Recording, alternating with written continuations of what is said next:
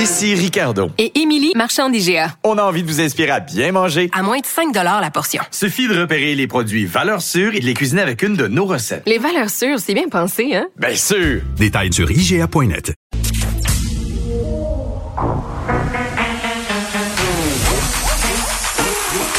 Elle a une opinion sur tous les sujets. Pour elle, toutes les questions peuvent être posées. Geneviève Peterson. Cube Radio. Salut tout le monde, j'espère que vous allez bien. Bienvenue à l'émission Journée toute spéciale aujourd'hui puisque un, c'est la tempête de neige tant attendue. Sérieusement, si vous êtes sur les routes en ce moment, soyez prudents parce que ça caille comme on dit par chez nous. Point de presse aussi du gouvernement Legault qu'on diffusera par ailleurs dès 17h. C'est le point de presse qu'on attendait, un des points de presse les plus attendus, j'ai envie de dire, depuis le début de cette pandémie parce qu'on va parler des assouplissements prévus. Hier, on a eu euh, quand même une belle joie, j'ai envie de dire. On a eu euh, en bas de la barre des 1000 cas, on était autour de 860 cas, si je ne m'abuse. Aujourd'hui, on remonte à 1053 nouveaux cas. Euh, ça demeure quand même assez bas, même si euh, on va pas se le cacher, c'est élevé. Les hospitalisations qui sont en baisse, ça c'est peut-être euh, la meilleure des nouvelles parce que hier on en avait huit de plus. C'est vraiment ce chiffre-là qu'on doit surveiller au cours des prochaines semaines, le nombre d'hospitalisations, parce qu'on sait que tout est tributaire de ça, notamment dans la région de Montréal. Malheureusement, 38 décès aujourd'hui à la grandeur euh, du Québec. Euh, ça reste infiniment triste, évidemment. Bon. Euh, qu'est-ce qui est prévu tantôt? Qu'est-ce qu'on annoncerait? Là? On nous a habitués à nous annoncer le menu finalement avant d'aller au restaurant. Là. ce qu'on sait, ce qui, ce qui rouvrirait évidemment les commerces non essentiels qui ont pignon sur rue. Euh, les centres commerciaux, ça c'est quand même assez surprenant, pourraient rouvrir à condition de mettre en place des mesures de, de surveillance pour éviter les attroupements. On le sait, ça a été un problème. Les ados avaient pas grand place où aller surtout à l'approche des temps froids. Donc, profitaient des centres commerciaux un peu pour se voir, pour se promener, pour déambuler. Et bon il y avait de moins en moins d'agents de sécurité qui étaient là pour assurer, si on veut, un certain contrôle. Donc, dans certaines occasions, ça a donné lieu à des dérapages. Euh, grande nouvelle euh, pour les gens qui, comme moi, ont une repousse. Salon de coiffure, autres services de soins personnels et d'esthétisme pourront à nouveau accueillir euh, des clients euh, dès le 9 février. D'ailleurs, on va parler au coiffeur des stars, David Damour, un peu plus tard à l'émission. Euh, moi, j'ai l'impression qu'on a beaucoup moins capoté avec les soins esthétiques au printemps passé. on dirait qu'on l'avait déjà vécu. C'était pas tellement dans nos priorités. Pour vrai, là, moi, je m'en sacrais pas mal de mon cheveu puis de mes ongles. J'ai fait quelques petites blagues à cet effet. Euh, évidemment, en cours d'émission depuis le reconfinement, si on veut, mais j'ai senti que c'était pas mal moins angoissant pour plusieurs personnes. bonne nouvelle aussi qu'on devrait nous annoncer aux alentours de 17 heures, des gens qui n'habitent pas à la même adresse euh, pourront pratiquer des activités extérieures ensemble en respectant la distanciation sociale, donc cette distanciation de deux mètres. Ça, j'ai envie de dire que ça va faire du bien, surtout aux adolescents, euh, parce que c'était très difficile pour eux, là, surtout euh, ceux qui, pour qui l'école était en alternance, de réussir à garder une certaine socialité, de voir leurs amis et bien entendu un autre sujet pour lesquels on s'attend plus de précision. Très attendu, j'ai envie de dire, euh, les restaurants. Qu'est-ce qui va se passer avec nos restaurants? Euh, en zone orange, on rouvrirait les salles à manger des restaurants. Euh, par exemple, seulement les membres d'une même bulle pourraient se réunir autour d'une même table. C'est vraiment la même chose qu'on a connu un peu plus tôt ici quand on a rouvert nos salles à manger. puis je disais tantôt, j'avais la discussion avec Benoît Dutrisac ce matin à propos des gyms et des restaurants. Moi qui allègrement fréquenté ces deux endroits au printemps passé.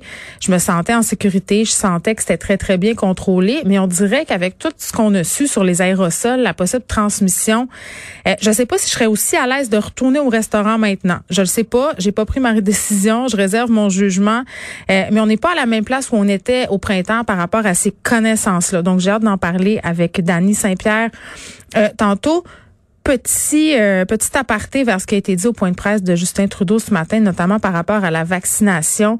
On nous a annoncé que les entreprises précisant une nanosystème euh, Novavax produiront des dizaines de millions de doses du vaccin contre la COVID-19 une fois que leurs installations vont être certifiées par Santé Canada. On est encore en attente de cette certification-là et tout ça se produira euh, dans la grande région de Montréal. Donc ça, c'est une bonne nouvelle et ça va nous permettre d'avoir accès à une quantité plus grande de vaccins, bien évidemment, si on produit ça chez nous.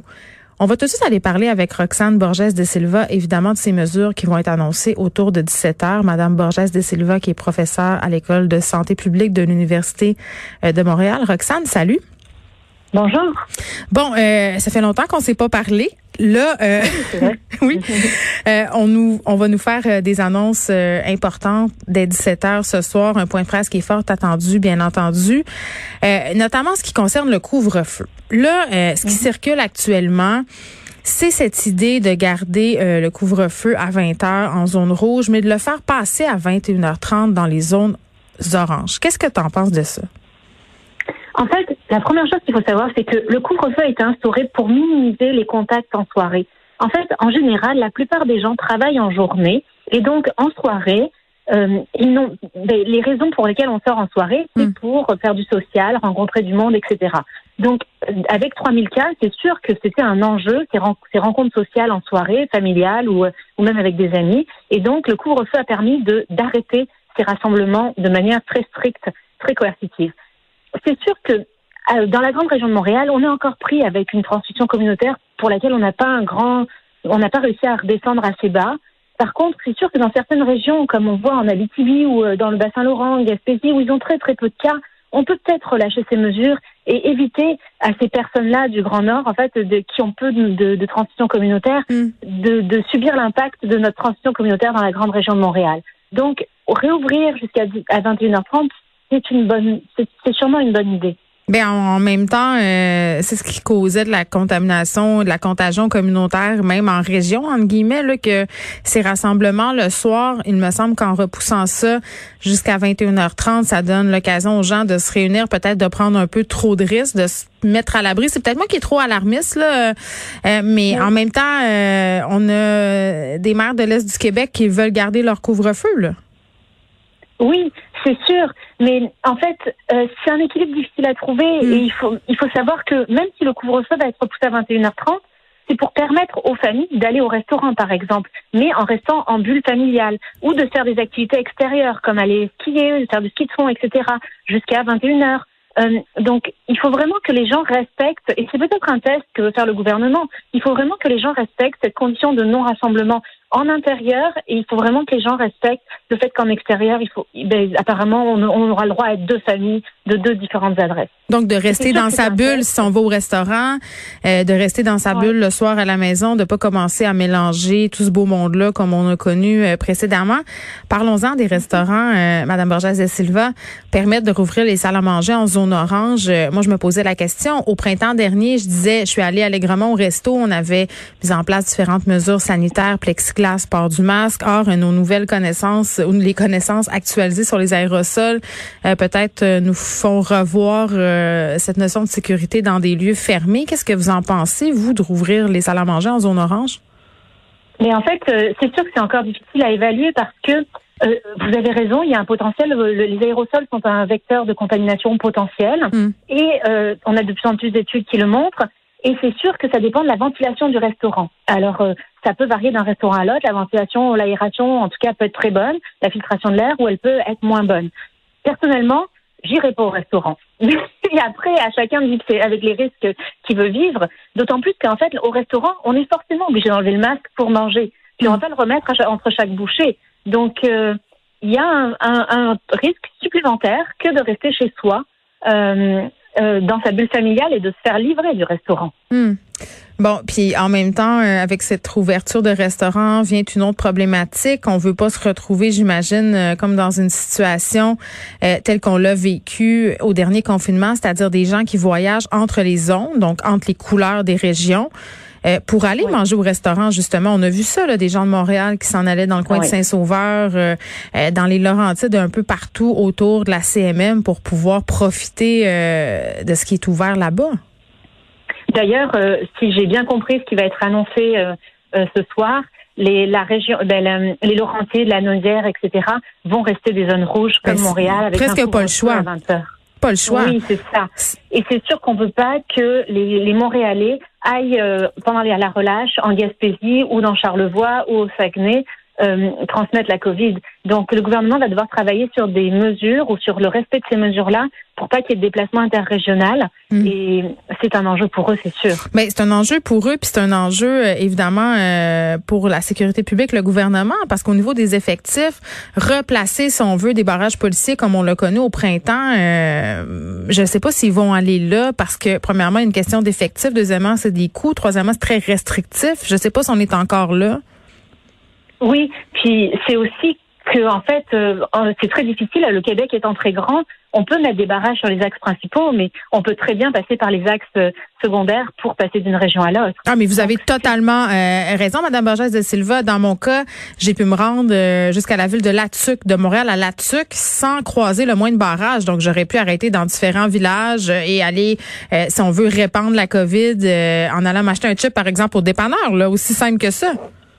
Absolument. Donc c'est très difficile de mettre en place ces barrages, mais le je ne sais pas comment le gouvernement va pouvoir gérer ça, mais c'est sûr qu'il mm. va, il va recommander de pas qu'il n'y ait pas de déplacement interrégional et il faut compter sur la bonne volonté des individus et de la population pour pour le respecter. Bon, j'étais euh, curieuse de, de, vous entendre sur les voyageurs. Justin Trudeau il a brièvement fait allusion tantôt parce qu'on est encore à se démêler le concernant les règles euh, qui vont s'appliquer. Il va y avoir des exceptions. Euh, là, les voyageurs ont encore deux semaines pour rentrer euh, sans on veut être inquiété. Là, évidemment, ils doivent se plier aux règles de quarantaine, mais pour la fameuse question de l'hôtel, il n'en sera pas question tout de suite. Euh, moi, je trouve ça inquiétant qu'il y ait des gens qui continuent à revenir au pays euh, en, en, provenance de différentes régions du monde où le variant est beaucoup plus présent qu'ici. Euh, oui, bien sûr, ils doivent se soumettre à la quarantaine, mais comme on l'a vu, là, il y a des gens qui ne la respectent pas. Mais c'est ça, c'est vraiment ça l'enjeu, c'est qu'il faut absolument que parce que c'est pas tant la transmission de la SARS-CoV-2, la, la souche qu'on a déjà chez nous, qui est mm. inquiétante. C'est beaucoup plus l'importation des variants, quels qu'ils soient, brésiliens, Afrique du Sud ou, ou anglais. Et donc, et peut-être même d'autres qui existent déjà et dont on n'a pas connaissance. Non, mais il est déjà là, non? Euh, ben, en fait, le sud-africain et le anglais sont déjà là. Le brésilien, mm. on ne sait pas encore. Okay. Donc, euh, donc c'est ça. Et donc, du coup, euh, c'est vraiment, j'espère que le gouvernement va pas attendre, le gouvernement fédéral va pas attendre deux semaines pour mettre en place des, des, mesures très strictes de, de, de, vérification d'une quarantaine efficace, c'est-à-dire euh, faire des contrôles que la quarantaine est bien faite pour toutes ces personnes qui vont revenir euh, de manière urgente et catastrophique dans les deux prochaines semaines au Québec et qui pourront nous apporter des variants. Oui, parce qu'on sait euh, que le variant britannique, là, euh, aux dernières nouvelles, c'était huit personnes qui l'avaient contracté ici au Québec. Là-dessus, euh, c'est trois personnes qui ont été contaminées par une femme euh, dans la même famille. Là, je parle d'une femme qui revenait, qui n'a pas respecté sa quarantaine. Et on sait, on l'a vu à quel point ce virus-là se répand en vitesse grand V. le spectre de contamination est très, très large. sachant mm-hmm. ça, est-ce que la semaine de relâche est une période qui continue d'être inquiétante avec les mesures qui sont mises en place et ce qui est annoncé aujourd'hui?